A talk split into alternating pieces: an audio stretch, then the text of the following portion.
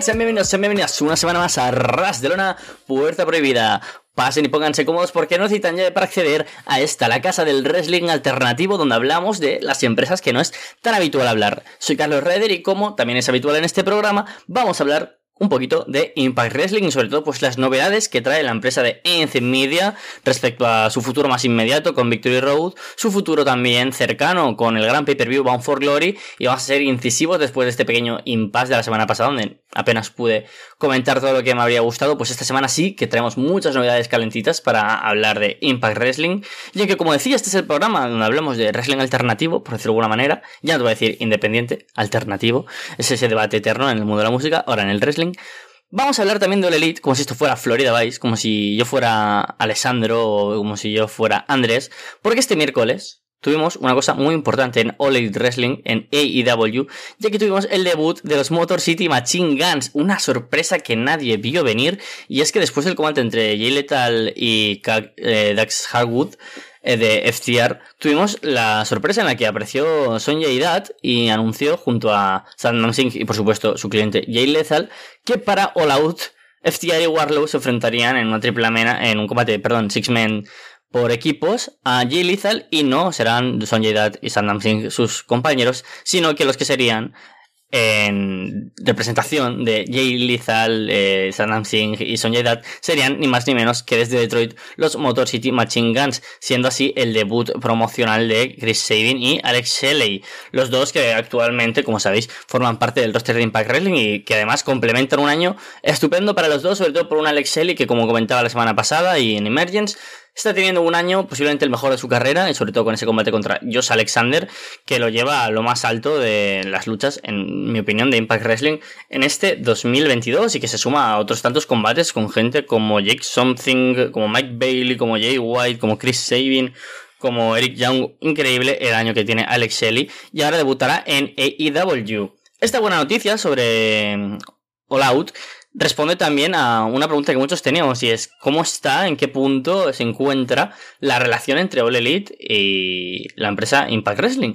Debido a que, obviamente, pues sabemos que no es tanto como esa buena relación que hubo antaño cuando tuvimos a Christian y a Kinomia de campeón en Impact, campeones en Impact Wrestling, pero si bien es cierto, es habitual ver a luchadores de Impact en All Elite y también de All Elite en Impact, especialmente pues los últimos que hemos visto ha sido pues gente como Frankie Kazarian, quien ha sido habitual durante las últimas semanas o algunos otros luchadores como que han ido apareciendo en los últimos meses, como por ejemplo Deona Purazzo o William Morrissey Mm, un poco antes. Sin embargo, esto pues deja otra vez clara la intención de que la relación sea buena y que Impact Wrestling no cierre la puerta a ninguna empresa. La relación tan buena que tiene con AAA, con NWA, con MLW y sobre todo pues con New Japan. Ahora también se suma de nuevo con eh, All Elite Wrestling.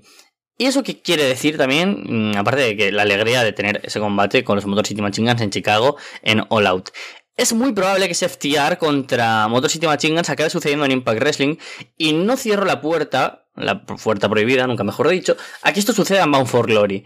Durante estas últimas semanas en las que FTR y sus siete estrellas son conocidas ya como el mejor equipo de 2022 y creo que no hay ninguna duda de que eso va a ser así, los Motor City Machine Guns con este nuevo rank que están teniendo Impact Wrestling y bueno, también están apareciendo otras empresas como Pro Wrestling Revolver, están siendo también una de las empresas que están dando más de hablar este año. Entonces, entre ellos ha habido como cierto pique en redes sociales que apunta a un combate entre los dos equipos, algo que parecía muy complicado debido a que Impact y All Elite pues no estaban atravesando quizás su mejor momento. Ahora que parece que eso se ha recuperado, creo que este primer paso de tener el primer enfrentamiento, el primer encuentro entre dos parejas históricas y que seguramente estén entre las 5, 6, 7 mejores parejas de la historia del wrestling, ahora en All Elite también den a un futuro paso para que Impact pueda gozar de esta exclusividad, ¿no? De poder disfrutar de FTR y que eh, la empresa de Tony Khan pueda disfrutar de los Motor City Machine Guns. Así que de este modo yo creo que de manera preliminar podemos ver ese teaser de lo que será un FTR contra Alex Shelley y Chris Sabin. ¿Dónde? En Bound for Glory. Es ahora curiosa cómo está la división por parejas de Impact Wrestling, con los Good Brothers siendo campeones por parejas, pero con un contrato que ya no tienen, donde es muy probable, seguramente, que ganen los títulos Mike Bennett y Matt Taven de Honor No More. Tenemos también aparte el Ballet Club por ahí, pero sin embargo los propios Motor City Machine Guns ahora están formando el trío Time Machine junto a Kushida, del cual hablaremos ahora al analizar el show semanal de Impact Wrestling.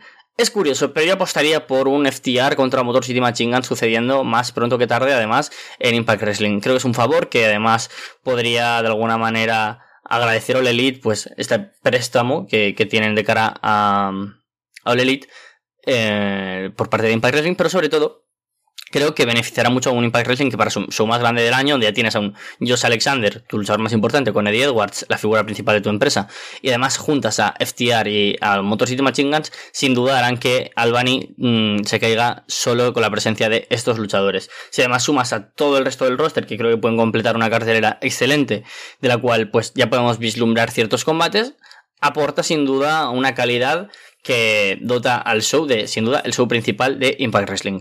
Veremos si esto sucede, pero había que comentarlo. Debut de los Motor City Machine Guns el domingo que viene en All Elite. Veremos si esto deriva en un debut también cercano de FTR en la empresa de Anthem Media.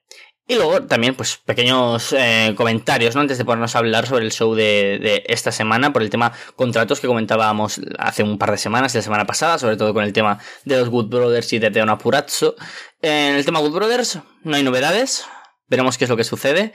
Quizás en All Out podemos tener cierta idea de qué puede suceder, porque las últimas grabaciones con los Good Brothers ya han sucedido, por lo menos momentáneas, que han sido el Lone Star en Dallas, donde han tenido ese combate titular contra Mike Bennett y Matt Taven que tendremos la semana que viene, de hecho si no me equivoco creo es el opener, así que veremos si han perdido los títulos o no. La verdad es que, como es habitual en este tipo de, shows pregrabados, suele salir siempre scoops con, con fotos con los nuevos campeones cuando sucede en programas de TV grabados y no han salido, por lo tanto, pues no lo sé, quizás es que me esquivo bien los spoilers o quizás es que no ha habido cambio titular y los Wood Brothers pues permanecerán como campeones un tiempo más largo y tendremos un más que probable combate múltiple por título por parejas o bien en Victory Road o bien en Bound for Glory.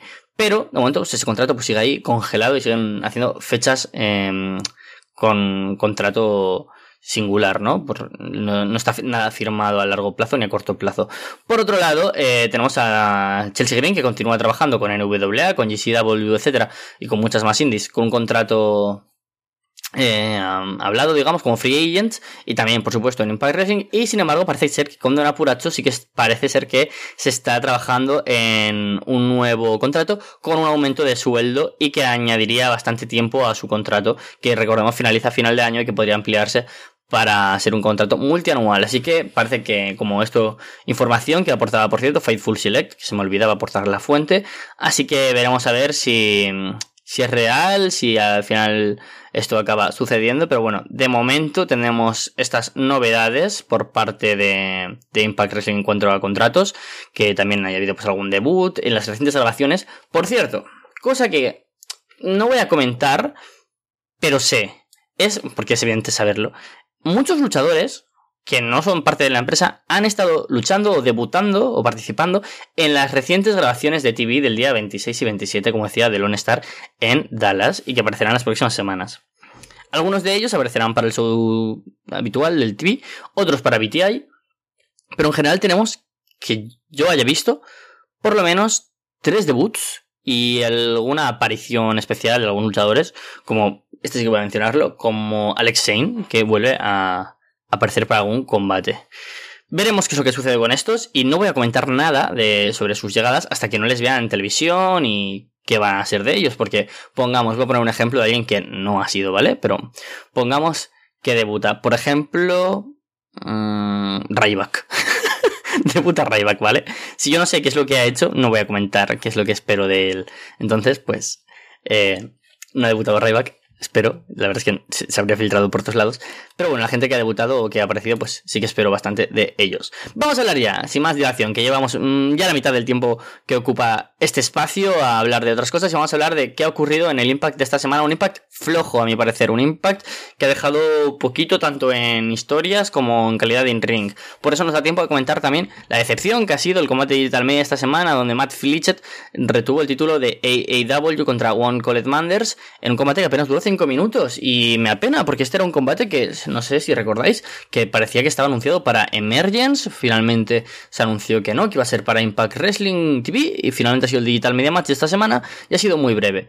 Un combate que, si hubiera sido el main event de un show como Destination Chicago, o sí, el siguiente creo show que es Destination Chicago, si no me equivoco, de AEW, habría sido un combate largo de sus 12, 15, 18, 20 minutos, y más con alguien como Manders, ¿no? Que es un luchador muy importante para la empresa, con ah, reinados en distintas categorías, y que me sorprende que haya durado tan poco. Mm, creo que no ha sido una buena elección, quizás se quedaron un poco defraudados, quizás no llegaron al mismo acuerdo que tenían pensado para esto, no sé, me deja un poco insatisfecho. No voy a hablar, por supuesto, de temas burocráticos que han habido detrás porque los desconozco, pero me dejó bastante insatisfecho. Así como el show de esta semana, como comentaba, que comenzó con lo que fácilmente sea una tónica habitual en estos programas, y es que tuvimos un buen inicio, un buen final, y lo del medio, pues medio bastante igual. Después de este parado, Bext, Don Apuracho y Chelsea Green eh, retuvieron el título por parejas de las knockouts ante Mia Jim y Jordan Grace. Un combate que fue interesante. Creo que fue un poco menos bueno, pero no fue malo. Fue un buen combate que el primero que tuvieron pero por una línea muy parecida. Me encanta cómo se vende una pura Chelsea Green. De hecho, se ve una Chelsea Green más confiada, que es más dinámica y que tienen una buena química, por supuesto, dentro del ring y fuera del ring. Y eso se, se ve en, los spots, que se ve más dinámico. El, show, o sea, el combate fue algo ligero de ver, algo fue divertido, que fue algo bien estructurado además. Entonces eh, tuvimos un final en el que Don Apuracho acabó planchando después de aplicar el Du Collector junto a Chelsea Green sobre Jordan Grace. Eso derivó a que posteriormente tuviéramos una conversación de Don Apuracho y Chelsea Green con Gail Kim en el que Don Apuracho decía que bueno, que después de haber planchado a la campeona, ella debería ser la aspirante al título de las knockouts. Gail Kim le decía que tenía razón, pero bueno, también mientras ella ha estado luchando junto a Bext, junto a Chelsea Green, ha habido una luchadora que desde su debut ya un invicto de más de 12 luchas seguidas, como es Masha Slamovich, que además así recuperas eso que vimos en Emergence, que es que diera el sobre de siguiente víctima a la campeona Jordan Grace. De este modo, creo que una gran, gran idea tenemos la semana que viene Masha Slamovich contra Don Apuracho, singles match. La ganadora será quien enfrente a Jordan Grace en Bound for Glory. Un poco extraño, por un lado, que se esté construyendo como Bound for Glory paralelamente a Victory Road, porque se ha anunciado combates para ambos shows en este semanal y eso me ha descolocado porque Luego comentaremos el combate para Victory Road, pero creo que era mucho más apropiado para Bound for Glory. Y aún así, creo que ese Don Apuracho contra Masa Slamoich es muy bueno, porque lo que necesita Masa Slamoich es una victoria contra luchadora importante. Porque ha tenido squashes contra luchadoras algunas de bastante nivel, digamos, o de, bastante relevancia, como son ex campeonas por parejas, como Madison Rain o Tenil todo se cuenta por squashes a gente como Havoc, Alicia, Giselle Shaw, o algunas luchadoras que ni siquiera tienen un nombre en Impact Wrestling. Así que creo que una lucha contra Don Apuracho donde no tenga por qué vencer con una clara solvencia eh, la luchadora rusa, pero que gane y se vea que a una ex campeona, dos veces campeona, campeona actual de las knockouts por parejas y que también es campeona reina de reinas o Ring of Honor Women's Championship, pues declara sin duda la hacha de guerra de que Masha Slamovich tiene mucho que ganar en Bound for Glory. Creo que es un buen combate además entre estas dos luchadoras, tengo muchas ganas de verlo. Por cierto, Masha Slamovich contra Josh Alexander en el próximo show de AEW que comentaba antes, de Nation Chicago, muchas ganas de ver ese combate. Y, que de verdad, pues yo creo que puede ser por primera vez esa vez que digamos que de un apuracho haga el carrileo a Masha Slamovich para que sea luchadora, como digo, que sin duda llegue con esa aura de un aspirante capaz de vencer a Jordan Grace en Bound for Glory. Eso por el, este episodio de las Knockouts, luego tuvimos un par de promos de Valiant by Design, tuvimos alguna promo por ahí de Machine, recopilaciones, etc. Luego tuvimos un combate singles que no aportó demasiado, pero que estuvo bastante bien, y en, el que Carl Anderson venció a Mike Bennett, donde si Anderson ganaba, el actual campeón de, de New Japan, eh, María Canelis estaba baneada, o sea, no podría estar la semana que viene en el combate entre Honor No Humor y el Ballet Club por los títulos por parejas. Victoria para Carl Anderson después de que la propia María intentara interrumpir, le saliera por el tiro de la culata la interrupción. Mmm, aparecía también Doc Gallows, quien ayudará a dar a Carl Anderson a distraer tanto a Taven como a Bennett. Y finalmente un gun sobre Bennett para la cuenta de tres. Y victoria, por lo tanto, para Carl Anderson. De esta manera eh, tendremos la semana que viene la defensa titular de los Good Brothers contra Honor No Humor, como anunciaba posteriormente, ni más ni menos que Scott. Algo que parece que también tendremos, yo creo que seguramente para Victory Road, aunque no sé si para un For Glory, mm, tiene más pinta que para el show de Impact Plus, será a Tasha Steels contra Killer Kelly después de la tremenda paliza que le dio Killer Kelly a Savannah Evans y que por fin he podido ver en el último semanal, pues tuvimos mm, una promo de Tessa Steels quejándose de Killer Kelly, que es una luchadora peligrosa, y en esa entrevista con Gia Miller aparece por detrás Killer Kelly y le aplica mm, de nuevo pues ese, mm, esa guillotina que deja mm, sin respiración a Tasha Steels. Muchas ganas de seguir viendo a esta Killer Kelly que es tremenda y que da mucho, mucho miedo. Creo que puede aportar muchísimo una división con cada vez nombres más potentes. No solo a nivel in-ring, sino que además parece que vienen con fuerza como son el de Giselle Show, Killer Kelly y el de Massa Slamovich. Luego por medio, y los voy a comentar así rápido, Burpinder Gutjar venció a Jason Hodge en un squash. Jason Hodge, que lo conocemos como el último ganador del Utchek, eh, con lo que continúa, parece ser la rivalidad con Brian Meyers. Luego, por otro lado, tuvimos a Josh Alexander venciendo también en poco tiempo a Vincent, un poco avanzando esta rivalidad que va a tener Josh Alexander con Honor Rumor y sobre todo con Eddie Edwards, que luego aparecía y hacía una muy buena promo hablando sobre cómo, intentando de alguna manera embaucar a Josh Alexander para que elija sobre qué lado de la historia quiere estar. Si quiere estar en la guerra junto a Honor Rumor o junto a Impact Wrestling. Edward, cuando entra dentro del ring, aparece Heath y aparece un wake up call que es genial porque de nuevo pone al público de pie.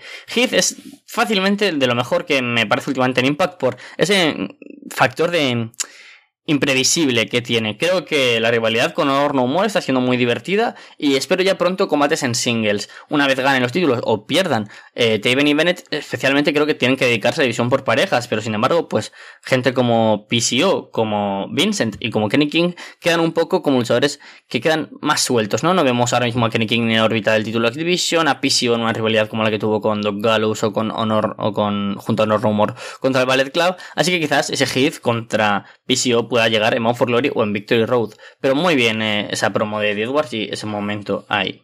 Vale.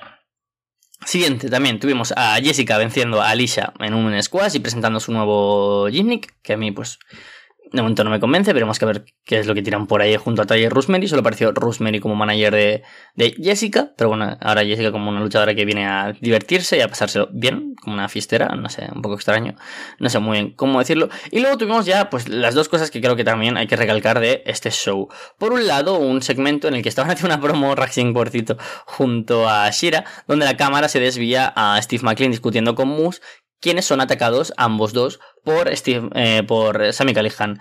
Acuden afuera del recinto quienes, eh, por supuesto por superioridad numérica, acaban terminando McLean y Moose acorralando a Callihan y llevándose una paliza hasta verse este rodeado con alambre de espino. Esto derivaría que posteriormente, antes del main event, apareciera Callihan sangrando y envuelto en este alambre de espino, este barbed wire, y dijera que si son tan valientes vamos a tener una triple amenaza para Steve McLean. Moose, McLean, vamos a enfrentarnos los tres en un Barbed Wire Massacre. Esa lucha que se dará por sexta vez en la historia de Impact Wrestling en Victory Road. Lucha donde las cuerdas se cambian por alambre de espino. Recordemos que las dos primeras ediciones tuvieron involucrado a Abyss contra Sabu y si no me equivoco contra Judas Mesías, también conocido como Mil Muertes. Y mm, si no me equivoco, los tres siguientes ha tenido involucrado a Sami Callihan, si no me falla la memoria. El más reciente fue en Hard to Kill 2021, un gran combate contra Eddie Edwards, que recordamos como un muy buen combate dentro de esta rivalidad que, que tuvo un segundo episodio hace apenas un año y medio en Impact Wrestling. Luego también tuvimos a, si no me equivoco, OBE contra, contra LAX y creo que me dejo alguno más de eh, el propio Callihan por medio. Pero bueno, tenemos un Barbed Wire Match para Victory Road. Creo que es un combate muy bueno y que si sucede en Victory Road y no Mount for Glory es porque o bien tienen algo preparado a nivel singles para Callihan, Moose o Macklin, o un segundo combate con una estipulación todavía más gross. Porque si ya es fuerte un Barbed Wire Massacre, igual tenemos un Lethal Lockdown, no sé, algo, o sea, un Six Sides of Steels, mejor dicho, en Mount for Glory, trayendo pues otro clásico, ¿no? De, Impact Wrestling, aunque no se podría hacer por el ring de seis lados. Pero bueno, interesante, ¿no? Lo que pueda pasar ahí. Creo que es un combate con mucha, mucha fuerza, que además puede dejar a McLean muy bien parado después de algunas victorias, algunas derrotas que han dejado a McLean un poco menos en esa órbita de ser el prospect del año que veía en Impact Wrestling y nada han adelantado algunos otros luchadores. Pero que sin duda pues dejan un buen lugar a los tres luchadores equiparándoles en una estipulación tan buena, tan importante y que sin duda pues yo creo que va a atraer a muchos, muchos aficionados en esta nueva, no sé, moda que hay en Impact Wrestling de tener revivals de antiguos gimmicks mm, y estipulaciones en combates. Hablaremos más de ello la semana que viene cuando avance un poco en esta rivalidad. Y ya en el main event tuvimos simplemente un gran combate entre Time Machine haciendo su debut, Kushida, Chris Sabin y Alex Shelley, venciendo a Violent by Design, Eric Young, Joe Doring y Dinner. Los tres pues formaron una... Una buena banda, la verdad, no sabía cómo definirlo, un buen equipo, un buen trío, sí, un buen trío, una buena banda.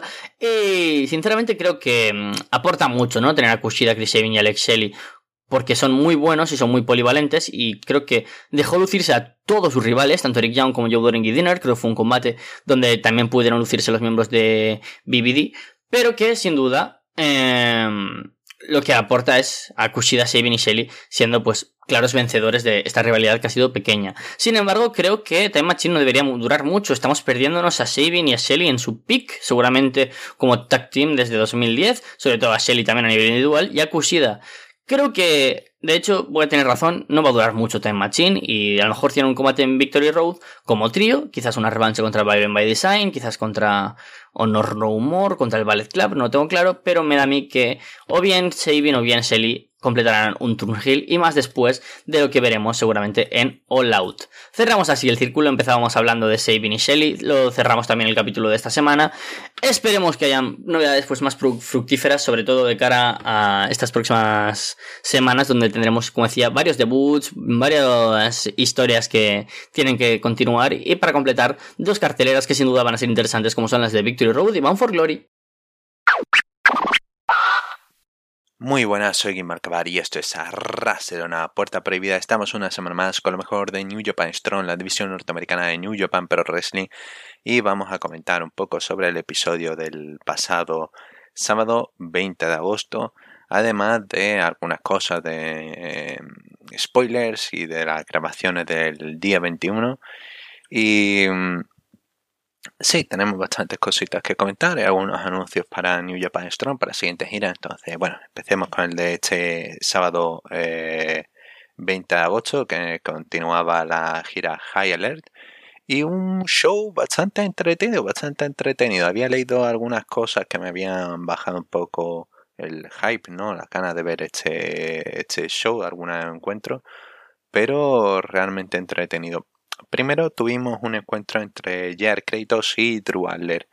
Eh, aquí, en, este, en esta gira, bueno, en esta Fighting Spirit List, parece que se iba a realizar ese encuentro que se había anunciado, eh, continuando esa rivalidad entre Jair Kratos y eh, Alex Coughlin, pero no se dará ese encuentro porque Coughlin está lesionado en la pierna izquierda y todavía no está recuperado. De hecho, eh, va a aparecer en Japón en la gira Barney Spirit en septiembre y han cancelado y ha sido sustituido por The DKC.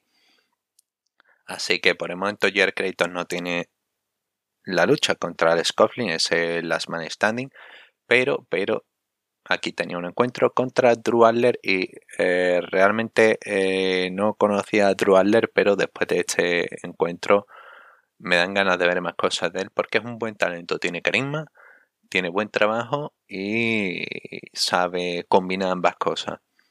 Y es un, un tipo divertido, un tipo curioso, tiene, tiene gracia este hombre. Eh, principio atacando a Kratos y cuando ve que no hace nada, la mano intenta escapar, pero no se rinde. Él lleva su estrategia de atacar el brazo a Kratos, el brazo izquierdo, intenta agarrarle en varias ocasiones, pero Kratos lo lanza por los aires. Eh, brutal, como todos los movimientos fuertes de, de Kratos. Y el comentario. Uh, Ian Riccaboni luciéndose junto con Alex Koslov en comentario. Eh, Ian dice: yo no puedo tirar hacia a, mis niños cuando jugamos al trampolín, a mis hijos cuando jugamos al trampolín. Y le dice a Alex Coslo, bueno, eso, si tú quieres, puedes tirar por los aires. Tremenda respuesta. Eso, Adler parece que tiene gana momento al final, pero eh, Kratos aparta eh, evitando un salto de, de remate con el Mosfir, cuenta a 3 y victoria para Jer Kratos que sigue ganando, sigue luciendo fuerte y sigue siendo protegido de camino a ese encuentro, esa presentación contra Alex Coughlin que esperemos que se dé más tarde, más temprano que tarde y que bueno, que Coughlin regrese completamente recuperado para poder levantar a Kratos en toda su gloria.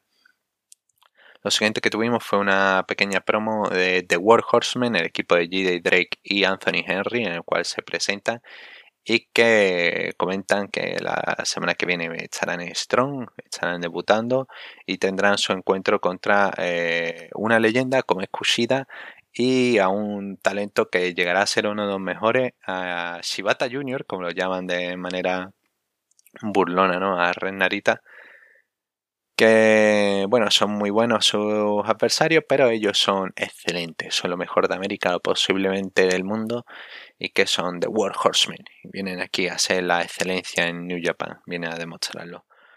Eh, buena promo, eh, me hace gracia que sean grabadas en el callejón, ¿no? También lo vimos la semana pasada con Rocky Romero, hablando sobre Dax Harwood.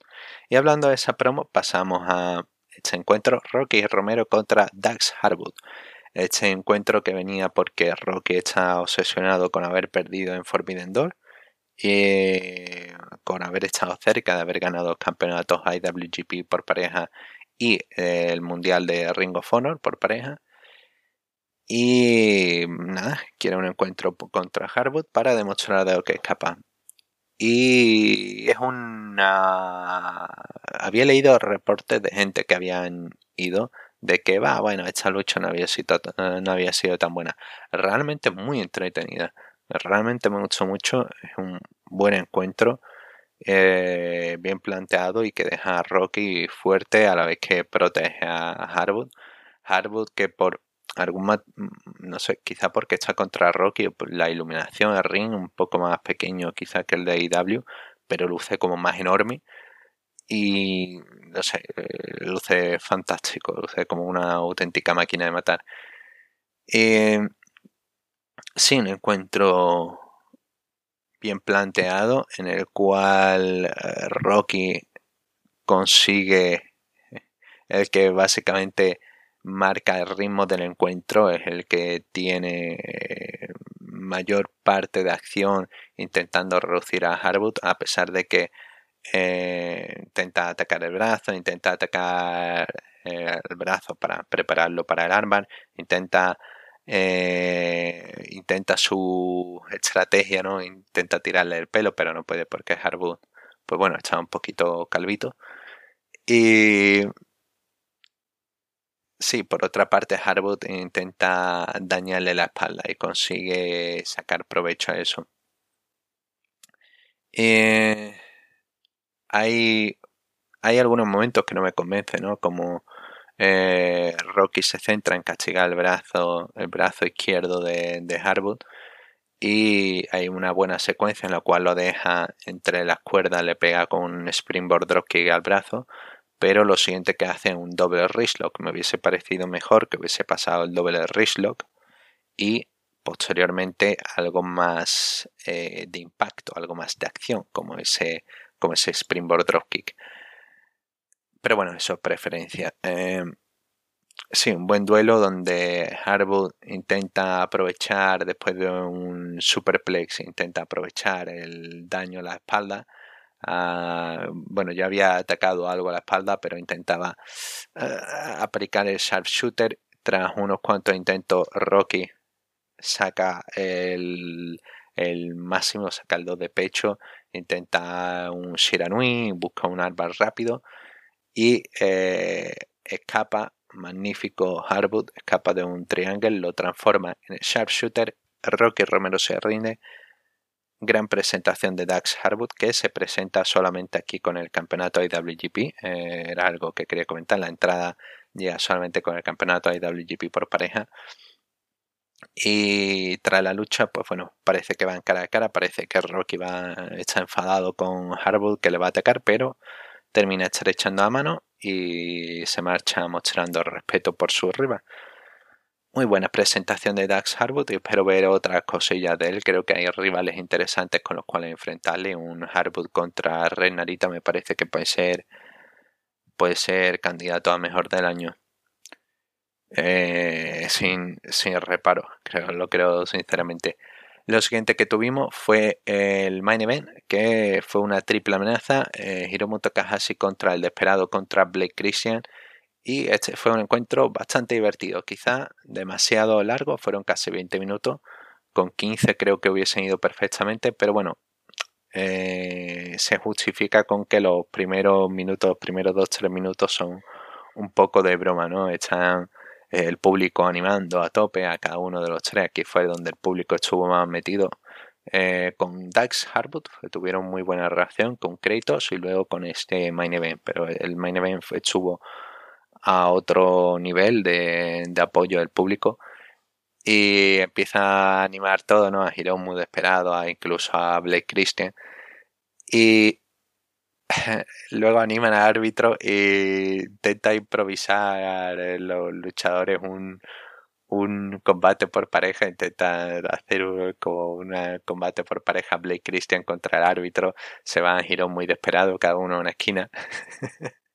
y nada, al final corta la diversión, empieza la empieza un buen encuentro de gran ritmo y eh, creo que no, he visto no voy a decir que aquí que esté siguiendo la carrera de Blake Christian, pero he visto un par de presentaciones en GCW de Christian y no es el mismo Blake Christian que he visto aquí. Aquí es más intenso y puede llegar a seguir el ritmo. También tiene a dos top class, ¿no? Como a dos fuera de serie como el desesperado de Hiromu, que le pueden sacar un buen encuentro a, yo que sé, a una escoba, como se dice siempre, ¿no? Pero sí, aquí luce bien y le dan bastante tiempo para, le dan bastante foco de atención a Blake Christian, a lo que es capaz de hacer, a secuencia rápida, mantenerlo ágil, mantenerlo protegido. Y Sí, un poco el encuentro tradicional triple amenaza en el cual el principio están peleando y luego se enfoca en un uno contra uno con el otro eh, eh, fuera de ring y van turnándose. Y quiero decir que realmente tiene muy buena secuencia y fantástico. Eh, los intercambios que tiene. Eh, recomendadísima encuentro. Quizá se cuelen lo mejor de eh, New Japan Strong del año. Y es que es muy divertido. Eh, Hiromu, bueno, desesperado. Eh, Hiromu intentando atacar la espalda de la espalda y las piernas de Blake Christian. ¿no? Eh, primero intenta eh, desesperado con un half Boston Crab y luego lo, lo, aplica el full Boston Crab, ¿no? El, Boston Crab completo lo aplica Hiromu.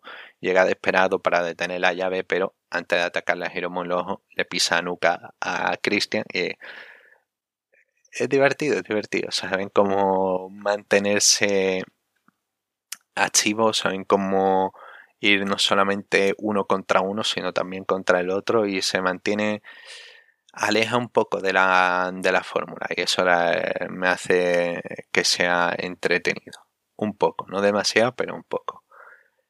Y luego el poder ver a Blake Christian sin complejo desatándose un poquito más y me gustaría que se atreviera más, ¿no? que tuviese un poquito más de confianza, un poquito más de velocidad y poco a poco, poco a poco. Contra Giro muy desesperado parece que lo puede hacer hay un momento en el magnífico en el que pelean saltos hacia afuera. Al final Hiromu salta contra Desperado en ese diving ¿no? hacia el exterior. Y luego ah, viene Christian, hace un Fosbury Flop. Pero la gracia de Fosbury Flop es caer, ¿no? Y con los pies caer como ahí estás, ¿no? Caer y luego hacer reverse DDT. Pues Christian lo hace, cae, derriba a los dos están en la zona de entrada, entonces las vallas están, si lo veis entenderéis lo que digo, están las vallas muy eh, cerradas y temí porque se dieran de cabeza Hiromu o desesperado contra las vallas, pero los agarra bien Christian del cuello porque le intenta hacer reverse DDT, no planta en el suelo y caen, caen contra la zona de entrada. Pero bueno, Christian más o menos los salva, los consigue agarrar y evita que se den contra las vallas y luego lo levanta para reverse DDT. Ok, eh, bien salvado. Eh, ya digo, son ese par de fallitos, pero se perdona por el, eh, la dificultad ¿no? de poder aplicar el movimiento y lo, lo, que puede suceder. Pero ya digo, es un no parar, la recta final se vuelve mucho más entretenida. Al final, Desperado pelea contra Christian, consigue transformar en backslide, pinche loco, cuenta tres. Y luego Desperado coge el micro, se disculpa por el inglés. Lo primero, dice que quiere ver a Black Christian en vez Super Junior. Respeta a América, le encanta América, pero odia los viajes en avión. Así que bueno, no sabe cuántas veces más podrá venir, pero se despide grácilmente del público. Y aquí terminamos un magnífico main event, esa triple amenaza entre Desperados Hiromu y Blake Christian, All Heart. Y sí, fantástica presentación de New Japan Strong. tenía ganas de ver un show así. Y tenemos primeros anuncios para ese 11 de septiembre, a gira en, de Autumn Attack 2022. Eh, se han anunciado varios encuentros, bastante llamativos. Máscara Dorada y Blake Christian harán equipo contra Místico y Alex. Eh, místico de consejo, consejo, el místico original, estará aquí eh, debutando en New Japan Strong. Shingo Takagi hará su debut también en New Japan Strong enfrentándose a Rocky Romero. Filthy Tom Lawlor regresa enfrentándose a Tomohiro Ishii individual. Y el main event que pinta alucinante Eddie Kingston junto con Homicide y Wheeler Utah contra el Ball Club, Jay White, Cara Anderson y Doc Gallows. Así que sí, se viene un show bastante interesante, ese de Autumn ya solamente con cuatro encuentros anunciados y hay bastantes cosas más. Hay una defensa del campeonato Strong y otras cosas que se anunciarán. Pero bueno, pasamos a lo importante, a esas grabaciones de Fighting Spirit Unleashed, grabadas el 21 de agosto. Y hay varios titulares, ¿no? Hay varias cositas. Por ejemplo, eh, esto es terreno spoiler. Aviso, os voy a dar unos segundos porque es terreno spoiler. Si no queréis escuchar spoiler de Fighting Spirit Unleashed 2022, este es vuestro momento. Y bueno, eh, leyendo reportes parece que fue un buen show con su altibajo. Parece que eh, Ozzy Open contra West Coast Wrecking Crew fue uno de los encuentros del show más llamativo. Eh, también destacó actuación de Cody Chun en ese encuentro de Tom Lawlor y Jared Kratos contra Jordan Cruz y Cody Chun. Eh, Máscara Dorada contra Misterioso también fue una lucha llamada eh, que el público estuvo, parece, entretenido. Y también ese Eagles contra Kevin Blackwood eh, Ishimori contra la Ninjas. Así que tengo ganas de ver esos encuentros. Em, hay bastantes cositas interesantes ahí. Ahora bien, sobre noticias. Bueno, eh, Open retiene los campeonatos Strong y irán contra FTR por los campeonatos IWGP por pareja, eso ya se sabía. Están anunciados ambos equipos en la gira em, en la gira eh, Royal Quest de octubre en el Reino Unido. Y tenemos que Christopher, Christopher Daniel, en el encuentro que tenían contra TMDK en Batutito y Shanghai, eh, Christopher Daniels hizo el tour contra Yuya Amura después de que perdieran. Entonces parecía que la trama iba a ser Daniels junto con Fredericks. Y como Fredericks no está, pues han cambiado los planes y parece que le están dando planes para Uemura para enfrentarlo contra Christopher Daniel. Y puede ser muy interesante. Puede llegar esto a que Uemura derrota a Christopher Daniel. Sería magnífico, sería magnífico para la carrera de Uemura y para darle un impulso y quizá llevarlo a Japón. Pero lo, no quiero decir lo más importante, pero el, foco es en el... Fred Russell se enfrentaba a TJP eh, defendiendo el campeonato Strong, derrotó a TJP y tras la lucha apareció eh, apareció Chris Dickinson para atacar a Fred Rosser y Chris Dickinson se presenta como el siguiente retador al campeonato Strong, así que seguramente estaré en esa cartelera de Automatic. ¿Por qué Chris Dickinson? Ah, tiene un contrato con New Japan y tienen que cumplir un mínimo, de, fecha. También, como ya dije, tiene mucha gente a su favor en el vestuario a pesar de toda la polémica, a pesar de toda la situación en la que está metido eh, con sus exparejas. Eh, hay gente que dice, no, es que no lo buquean de otros lados, claro, pero es que en otros lados no tiene contrato, aquí sí tiene contrato y pues la empresa por mucho que quisiera no contar con él tanto es que tienen que cumplir un mínimo, hay una hay un compromiso legal ahora mismo, entonces nada, pero el compromiso legal lo lleva a poner en les obliga a ponerlo en primera fila eh, por el campeonato de Strong por un lado, eh, no me gusta la decisión, me parece horrendo darle más foco al señor Dickinson. Por otro lado, eh, pensando de manera cínica, quizá New Japan quiera dar un. quiera llamar la atención, ¿no? o sea, la polémica y quizá eh, usar a alguien más modélico como Fred Russell para ganar a Chris Dickinson quizá pero no sigue más que nada no sigue sigue siendo aprovecharse de una de una situación delicada de la vida real para poder vender más tickets entonces no sé, está, está difícil esta situación, este manejo con Chris personalmente me hubiese gustado que contasen, que no contasen con él, o si tuviesen que contar con él en, yo que sé, parte baja, ¿no? Perdiendo contra, contra John Lyons, perdiendo contra Yuya Amura, perdiendo contra DKC. Pero no pueden, no quieren hacer más, mejor dicho, y ahí está esa situación.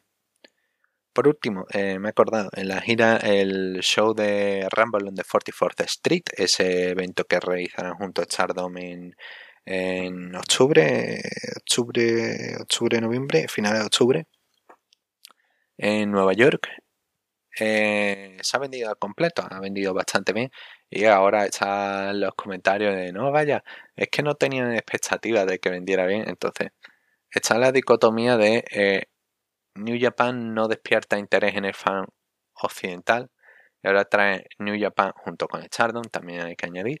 Pero traen y vaya, se venden las entradas en un momento y hay que ver que no, no tuvieron en cuenta, a ver qué, es, que hay interés o no hay interés por el fan occidental. ¿Hay, ¿Hay, interés o hay, o hay interés justamente para mil personas? No sé es una cuestión que quería comentar y que ya me he quedado sin tiempo. Y nada, nos vemos la semana que viene, que hay bastantes cositas más para otro, se avecina otro buen episodio de Strong. Y nos vemos en la próxima.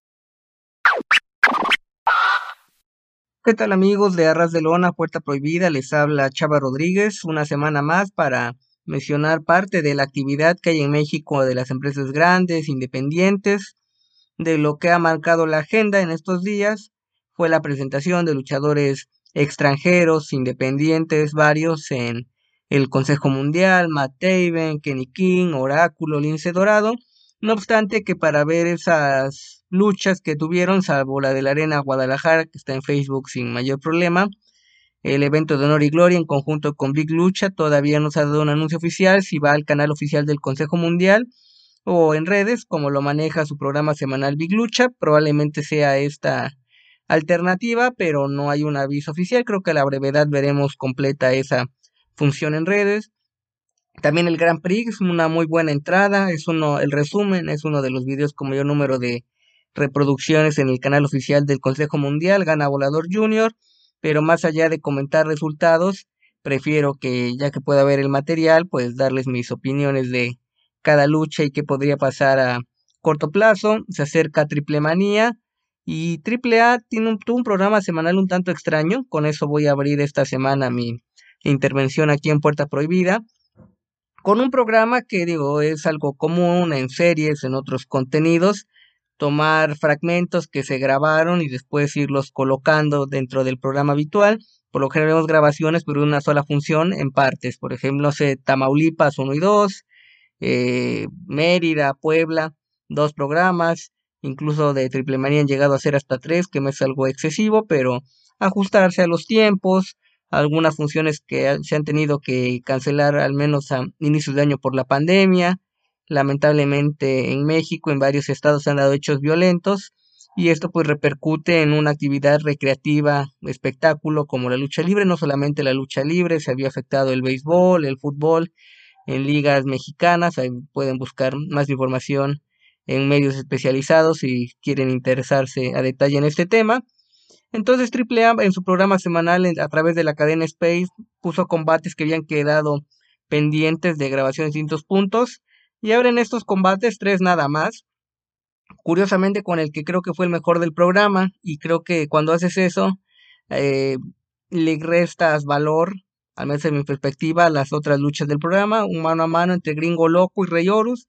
Gringo Loco que aunque es un luchador americano, ya lleva tiempo radicando en Estados Unidos, pues conoce a detalle el estilo de la lucha mexicana, se ha presentado en distintas ocasiones, quizá algunos lo recuerdan por su etapa de aprendizaje en la arena Naucalpan y Rey Horus, pues eh, la máscara, el estilo que maneja de la lucha mexicana, igual con actividad independiente, buen combate, parte de las grabaciones en Monterrey en el Show Center, la dinámica, lances, Rey Horus, que demuestra que quizá podría o merece mayor actividad en AAA. Recién por ahí tuvo actividad en verano de escándalo, supliendo a Johnny el nombre que se le agregue, porque va siendo de Nitro, Mundo, como sea. Entonces, un buen combate. Gana Gringo Loco con su variante de desnucadora desde un esquinero. Y creo que sería el punto destacado de este programa. De ahí una lucha en parejas, Mister Iguana y Niño Hamburguesa en contra de Parca Negra y Cartabrava Jr un duelo por equipos un tanto inusual, si bien Mister Iguana y Niño Burguesa han trabajado en equipo en otras grabaciones. El caso de Cartabrava Jr., eh, ajeno al poder del norte, aunque no se ha dado una postura oficial por parte de AAA, podría darse como casi un hecho que eh, se ha desintegrado el poder del norte, al menos la alineación original, con el Mocho Cota Jr., con Tito Santana, una lástima, uno de los mejores equipos en los últimos años en AAA campeones de tríos, grandes combates, en especial esa rivalidad que tuvieron con los OGT, que derivó en una lucha memorable de apuestas, pueden buscar la lucha en internet sin mayor problema.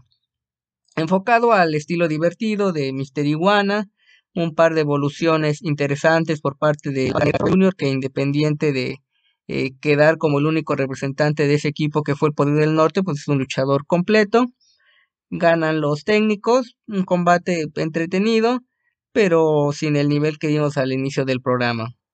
Y para cerrar, una lucha que quedó pendiente de verano de escándalo.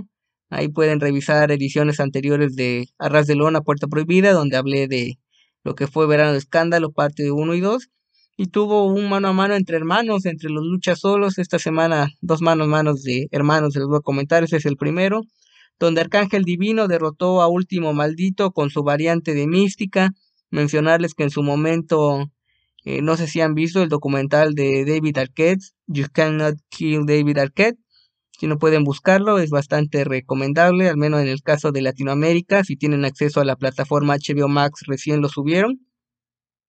Y menciono esto porque hay una secuencia que parece un tanto como de falso documental, donde se ve a David Arquette en la calle haciendo maniobras de lucha libre, siendo que no fue algo preparado eh, de forma original para el documental, sino que hay gente aquí en México que en las paradas en ciertas calles de ciudades grandes o con bastante tráfico, pues hay personas que se pueden hacer movimientos de lucha.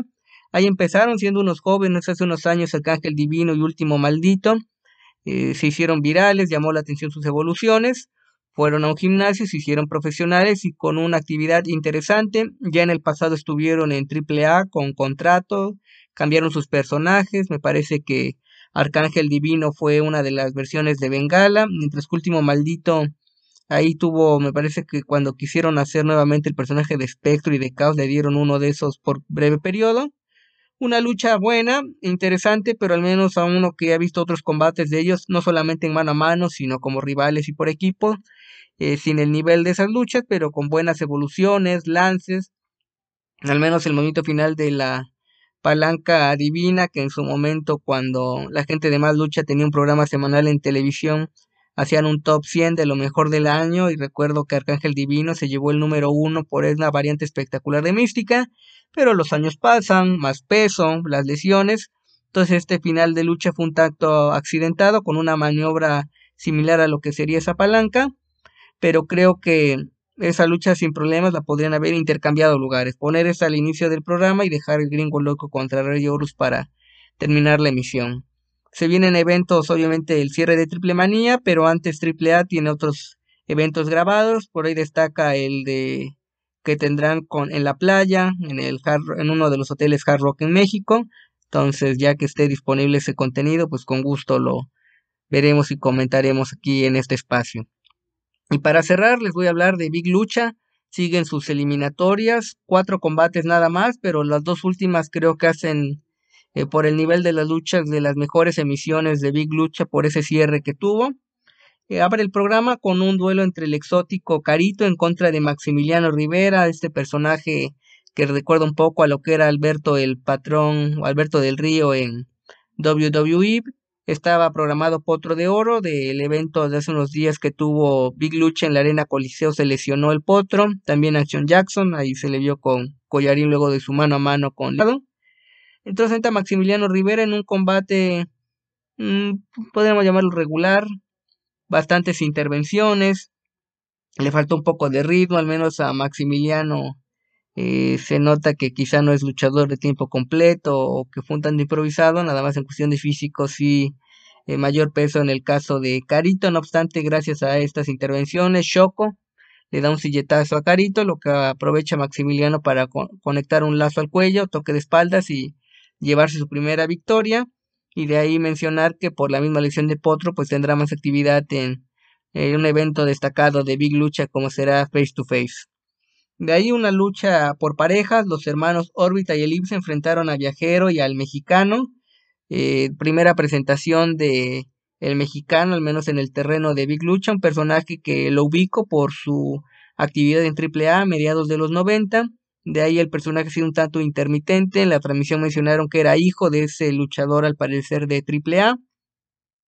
Viajero, gente de casa.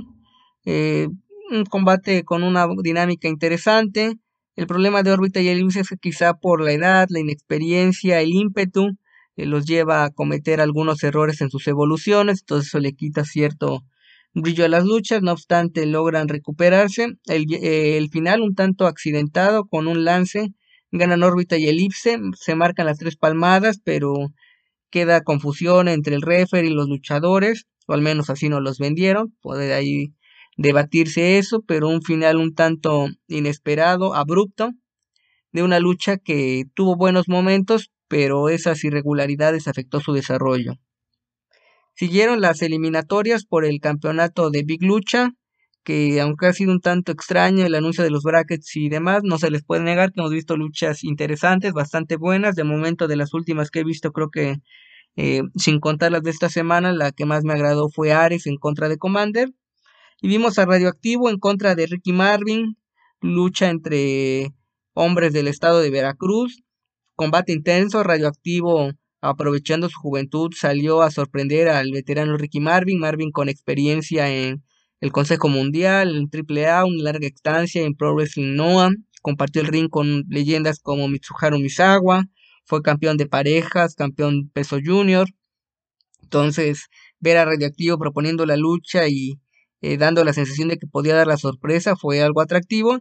Y en el caso de Marvin, que a pesar de los años, pues mantiene la calidad, prueba de el estilo por momentos en la lucha del strong style, golpes duros, desnucadoras. Finalmente una serie de brainbusters le da la victoria a Ricky Marvin, aplicó tres consecutivos para ganar. Era un combate bastante bueno y creo que ese Marvin en contra de Ares en el terreno de Big Lucha va a ser bastante interesante y creo que por los estilos podría ser no solamente una de, las luchas de esa, las mejores luchas del cartel de Face to Face, sino de las mejores del año para Big Lucha. Y para cerrar, les mencioné previamente que habría dos combates de hermanos, ya les mencioné el primero, de Arcángel Divino y Último Maldito, y ahora fue Bandido en contra de Gravity. Curioso que ambas luchas fueron las estelares en sus programas. Gravity, que poco a poco se va haciendo de un nombre, se le nota al menos, digo, que usa la máscara, ciertas similitudes físicas con Bandido. Bandido, pues, se sabe su trayectoria, parte de lo relevante últimamente su debut en Impact, que ya aquí lo mencionó el amigo Carlos Ryder, participar en el evento de retiro de Ric Flair. Un buen combate equilibrado, vimos un poco de llaves. Eh, antes de empezar el video mencioné un poco la cuestión personal, que ya no eran niños jugando en la casa con en el cuarto de sus padres, sino que ya eran luchadores profesionales y se notó al menos los castigos, los lances, combate equilibrado. Fue curioso ver a Gravity en una actitud ruda, incluso amenazando con quitarle uno de sus momentos finales a Bandido, el Tony One Plex. No logró ejecutarlo, pero le generó interés, dinámica a la lucha y al menos el finisher fue un superplex de cargando Bandido a Gravity hacia dentro del ring, evocando un poco que Bandido, parte de sus instructores, pues fue Último Guerrero, el Guerrero Special, entonces una manera de homenaje, eh, alusión a su maestro Último Guerrero, se lleva la victoria, avanza Bandido y les recomiendo que vean las entrevistas. Por lo general lo que hace Big Lucha es que, que entre combate y combate pues da impresiones de los protagonistas, bastante emotivo el mensaje entre hermanos, que aunque fueron rivales, pues existe ese amor fraternal. Eh, se les cortó la voz, se dicen que hubo lágrimas, al menos por la cámara y las máscaras, pues no se notan las lágrimas tan fácilmente, pero vamos a creerles y pues una felicitación a los hermanos por un combate bastante bueno entre este y el de Radioactivo contra Ricky Marvin, esa hora 15 que dura el programa eh, se disfruta sin mayor problema.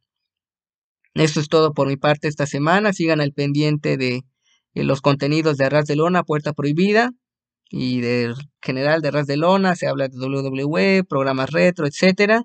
Los invito a que lean mi columna semanal en www.tuplandejuego.com.mx en el espacio entre máscaras, guantes y tatame. Hablo de lucha libre, boxeo o artes marciales mixtas, dependiendo del caso. Y a que adquieran un ejemplar de mi libro de Olvidemos el Circo, Maroma y Teatro de Editorial Gato Blanco, 10 perfiles de luchadores profesionales mexicanos, disponible en Amazon México y librerías del sótano. En el sótano hay envíos internacionales, entonces Invitaros a que adquieran el libro y espero pronto anunciar un nuevo proyecto de otra publicación, también con el tema de la lucha libre, pero desde otra perspectiva. Saludos desde México, sigo al pendiente de la lucha libre. Cuídense, un abrazo.